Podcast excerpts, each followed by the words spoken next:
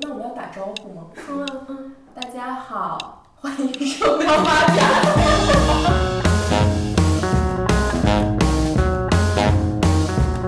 各位听众朋友，大家好。嗯，我们现在是刚刚录完一期节目，然后坐在这里想一下我们新节目的名字。因为上一周我们发了一个微博征求大家意见，说如果我们要更新一个五到十分钟的节目，大家想听什么？然后呢，我们刚刚在想这个节目叫什么名字。我那天在家想了一个，我们这节目应该叫“剩余剩余价值”，就是在剩余价值的基础上再压榨剩余价值。然后黄月姐想了一个更绝的，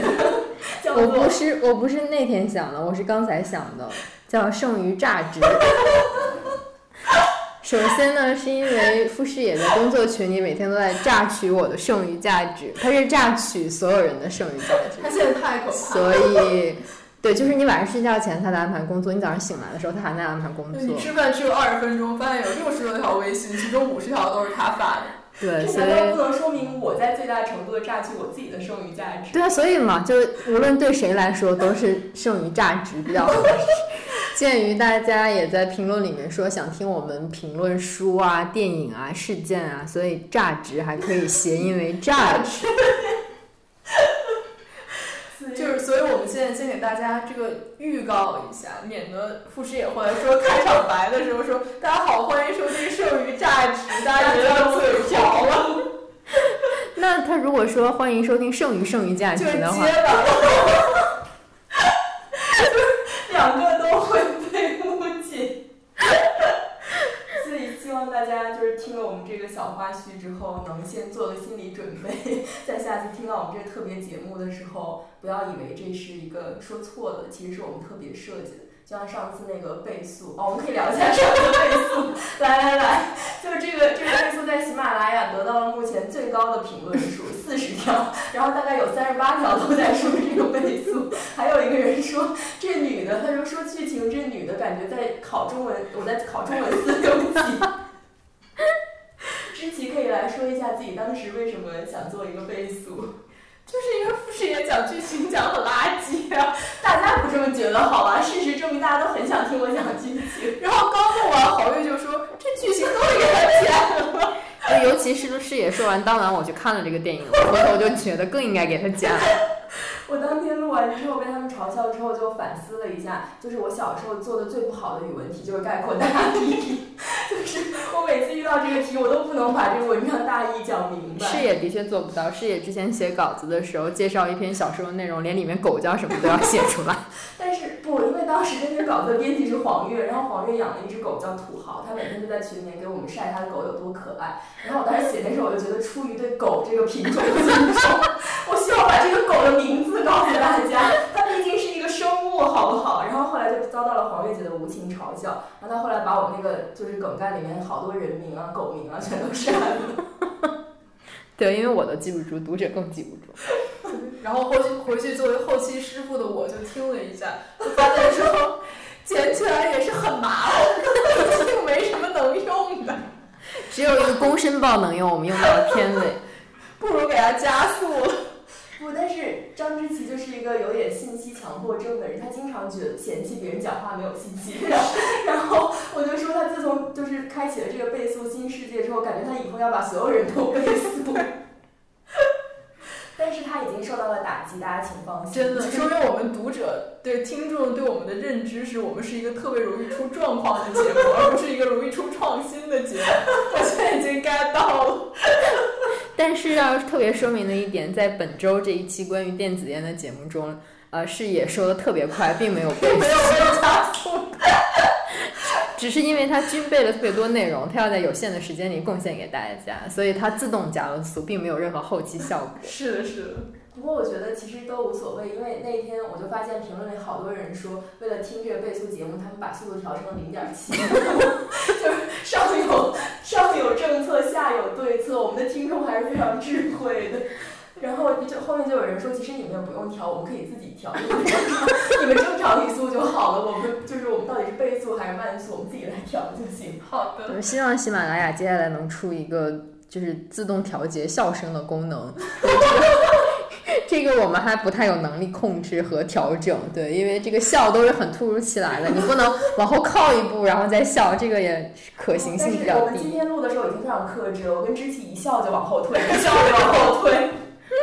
对，就是我们发明了一个战术后仰，对，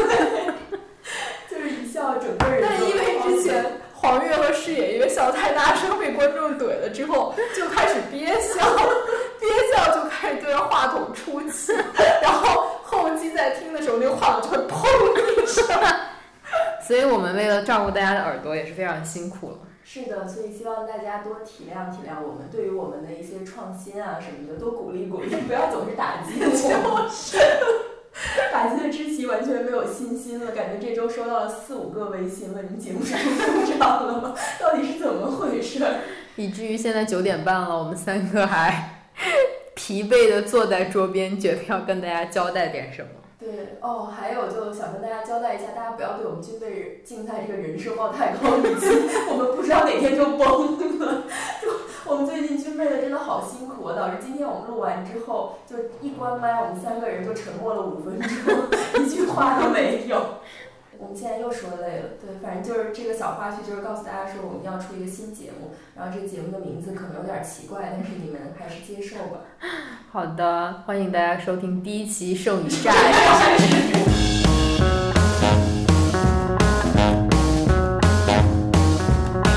各位听众朋友，大家好，我是傅视野，欢迎大家在周五的晚上收听我们剩余价值的全新上线的小节目《剩余价值》。那相信大家在前一段也已经听到了我们这个剩余榨汁名字的来历，那我就不多解释了。那在第一期节目里呢，我是想给大家讲一个和香烟有关的小故事。其实这个故事本来是我在准备我们周三上线的这一期和烟草有关的节目的时候准备的，但是后来因为没有录到我们的正式的节目里面，所以就在这里和大家分享一下。在二零一六年的时候，那个时候我还在美国读书，然后在放假的时候，我和我的一个朋友就去古巴玩了一趟。当时在哈瓦那一个叫做武器广场的地方，我和我朋友就发现那里有很多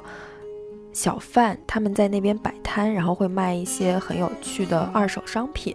呃，比如说有苏联产的那种很古老的相机，还有美国特别有名的那个摄影杂志叫做《Life》，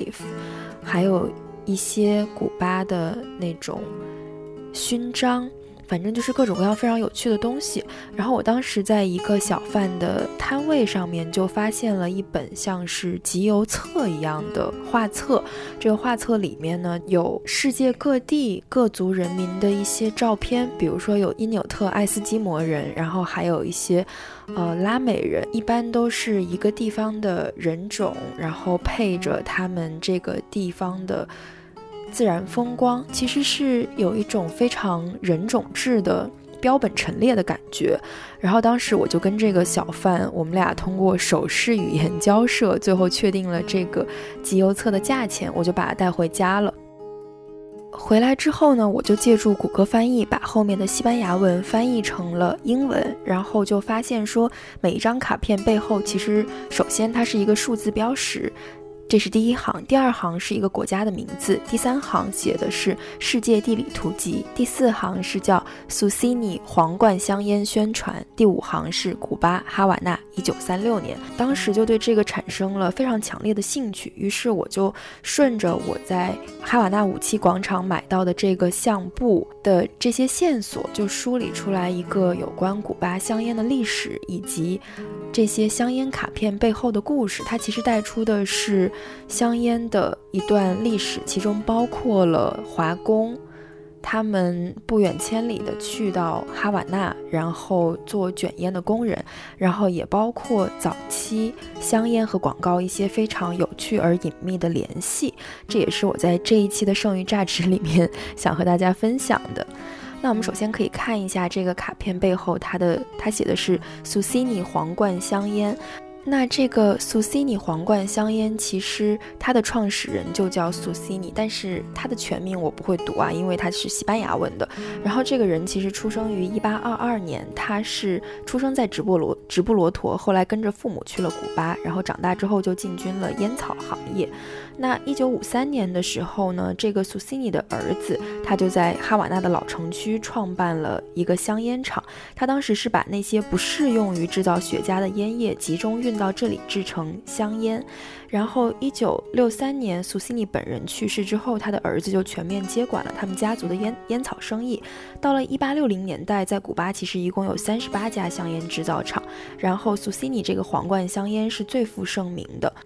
那如果你是一个生活在十九世纪哈瓦那的这个市民呢？你在当时走到老城区，其实就可以找到当时无人不知、无人不晓的这个皇冠香烟厂。那这个香烟厂内部的结构大概是这样的：就是如果你走到这个工厂大楼的门口，首先你会遇到一个非常礼礼貌的接待员，他的任务就是领着游客去参观工厂。然后工厂内的车间其实是有序排列的，负责不同的工序，并且在当时每个车间都安装了一个电报系统，这个方便于人员的实时监控。这在当时其实也是非常先进的一个事情。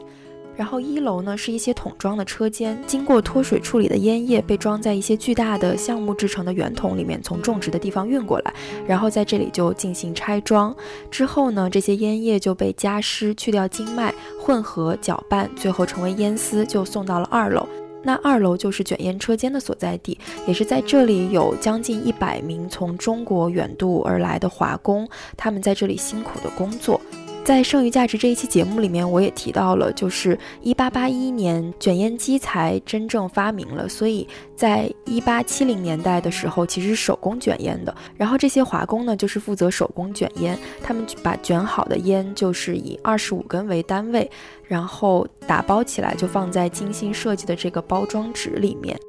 在大规模的机械化卷卷烟机出现之前呢，这个皇冠香烟厂它的日平均产量是两百五十万支香烟，所以大家就可以想象这里的工人其实工作量是非常巨大的。那皇冠香烟在当时闻名的点不只是说它每天的非常高的这个产量，其实另一点是因为它是香烟商标和广告推广方面的先驱。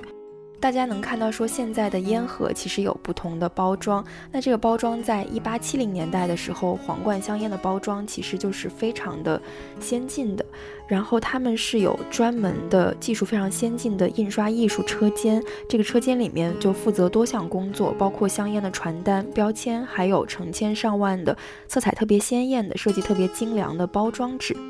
当时的这个皇冠香烟工厂总共有两千到三千多种图样，还有种类和风格繁多的烟标设计。那这个设计其实有两重功效，第一层当然是为了追求美观，吸引顾客了。另外一层也非常有意思，就是它其实起到了一个防伪的作用。因为在十九世纪中叶的时候，商标的法律效率其实是很微弱的，那当时的造假是很猖獗的。由于这个苏西尼的香烟制作精良，它的售价其实比普通的香烟高出了三倍到十倍，这就导致欧洲、亚洲和南美洲的一些投机分子经常以次充好，把劣质的香烟放在印有这个皇冠香烟的包装里面，企图蒙混过关。那到了一九五三年的时候呢，这个烟厂就有人提出，我们要利用彩色印刷的包装纸把香烟打包起来。从此之后呢，这些彩色的包装纸就取代了非常容易被模仿的黑白的标签，并且这些包装纸的图样其实涉及了很多不同的主题。早期比如说有蝴蝶的系列，有寓言故事的系列，还有军事制服的系列。然后这个包装纸图样的更新速度非常之快，技术也非常之精良，这样就让这些伪造者望尘莫及了。因此。它这个精美的包装，一方面是为了为了美观，另外一方面通过非常频繁的更新速度，还有一些不同主题的图样，其实就起到了一个防伪的作用。那从这个角度来看呢，其实，呃，皇冠香烟相当于是最早运用大众营销的一个香烟品牌了，也是在机械化生产来临之前的这个市场营销的先声了，相当于它为二十世纪以来开始迅猛发展的广告行业奠定了一个非常好的基础。那说完香烟的外部包装呢，就能说到我在武器广场发现的这一些像邮票一样的烟卡了。其实现在烟卡已经没有那么流行了，但是在十九世纪的时候呢，其实这个烟卡是随着印刷技术的发展、消费文化的兴起，还有品牌意识的日渐增长而出现的一个产物。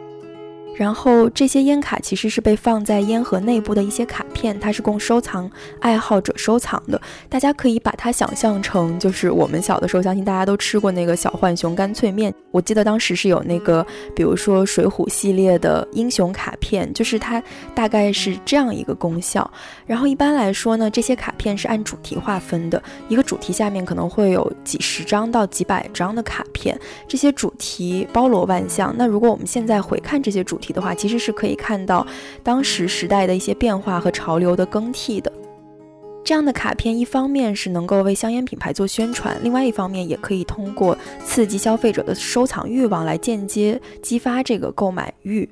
那最早的时候，这些质地比较硬的烟卡，可能是为了支撑材质比较软的烟盒而放在烟盒里的。但是后来随着烟盒形态的改进，这些烟盒里面卡片的支撑功能其实是减弱了，然后广告和审美的功能开始逐渐凸显出来，变成了一种大家都趋之若鹜、试图收入囊中的紧俏的商品。然后很有趣的是，它其实也成为了一种微型的知识获取的渠道。那在十九世纪末二十世纪初的时候，其实是香烟收藏卡片的一个黄金时代。大家可以想象一下，那个时代大众报业还没有普及，然后摄影术刚刚兴起不到三十年，电影技术也还在襁褓之中。那么这些精致小巧的卡片，它们携带着大量的图片和文字信息，其实是极大程度的满足了消费者，尤其是中产阶级的这种消费的渴望的。那比如说我在五七广场买到的这一套一九三六年的烟卡，我刚刚也讲到了，它其实就是不同的人种，还有一些地形地貌的一个展示。那这种类型和题材的卡片在当时其实是非常常见的，其实有点像地理大发现时代的一种物质残留。它记录的是一些遥远的国度、奇异的植物、稀有的动物，也是河海山川，也是奇装异服的人种。这些烟盒里的卡片，其实就通过消费行为进入到了个人收藏里面。它有点像是一个好奇室，就是当时地理大发现兴起之后，这一些欧洲的殖民者或者说欧洲的中产阶级，收集遥远地域的事物，并且把它们分门别类陈列起来，满足自己的好奇心。其实也是对于知识的一种分类和获取。这个福柯其实在词语物里面也提到过。而一旦这些卡片进入了个人收藏之后，它相当于从商品交换的领域脱离出来了，然后带给人们极大的视觉享受和心理满足感。那从这个意义上，他们其实就进入到了中产阶级的私人宝盒里面，成为他们的微型庇护所，就很像本雅明在他的《拱廊计划》里讲到的中产居士的幻境。其实这一些小小的卡片也相当于为中产们在他的家里面搭建了一个世界的舞台，然后也是让他们把家的内部构成。整个宇宙的一个很微小，但是却非常重要的尝试了。那到了二十世纪初期呢，人物卡片就取代了其他类型的主题，成为了卡片收集的焦点。然后在这些卡片里有当下红极一时的运动员、政客、军事人物、作家、商人，也有非常受欢迎的电影明星。其实就有点像可能二十世纪二三十年代在中国非常火的这一些商标。就是有异曲同工之妙了。这一些不同类型的人物卡片，其实从侧面就反映了二十世纪初随着资本主义的发展、城市化进进程的不断加快，出现的这种将人类型化的一个趋势。那么在当时，个体的独特性其实就是被消费行为带来的这个同质化的行为所取代了。那个体逐渐就成为商品化社会中的一种简要的类型。但是很有趣的是，大家通过这种购买行为想要确立和彰显的，恰恰又是说自己的个性。但是在这个彰显个性的同时，他们又进行的是一种非常同质化的消费了。那这个香烟卡片的收藏风潮呢，是在二十世纪四十年代时候逐渐走向没落的。这个原因其实非常非常简单，就是一九三九年爆发第二次世界大战的时候，让很多国家都经历了一场非常重大的纸荒。那当时你由于没有足够的纸张可以供纸卡片的大规模生产，所以这种放在烟盒里面的卡片呢，自此就走向了衰落。我了解完这一系列的故事之后呢，我又去翻看了一下我当时在五七广场买到的这一本烟卡，不禁有点感叹。我会觉得说，这批生产于一九三六年的七百八十张包罗五大洲、世界上几十个国家的风土人情的香烟卡片，其实是这种藏在烟盒里的袖珍博物馆最后的辉煌时刻。所以相当于在机缘巧合之下，我其实收藏并且见证了这种香烟卡片风潮的最后辉煌时刻吧。那以上就是今天剩余榨汁的全部内容了，希望大家喜欢我跟大家分享的这一个和香烟有关的小故事，也希望这个故事能够带给大家一些收获和启发，让大家在比如说看到你的朋友抽烟，或者说你自己抽烟的时候，想到说曾经在历史上有这么一个时刻，这些香烟盒里面其实藏着整个世界。好的，感谢大家收听第一期的剩余榨汁，我们下期再见，各位晚安。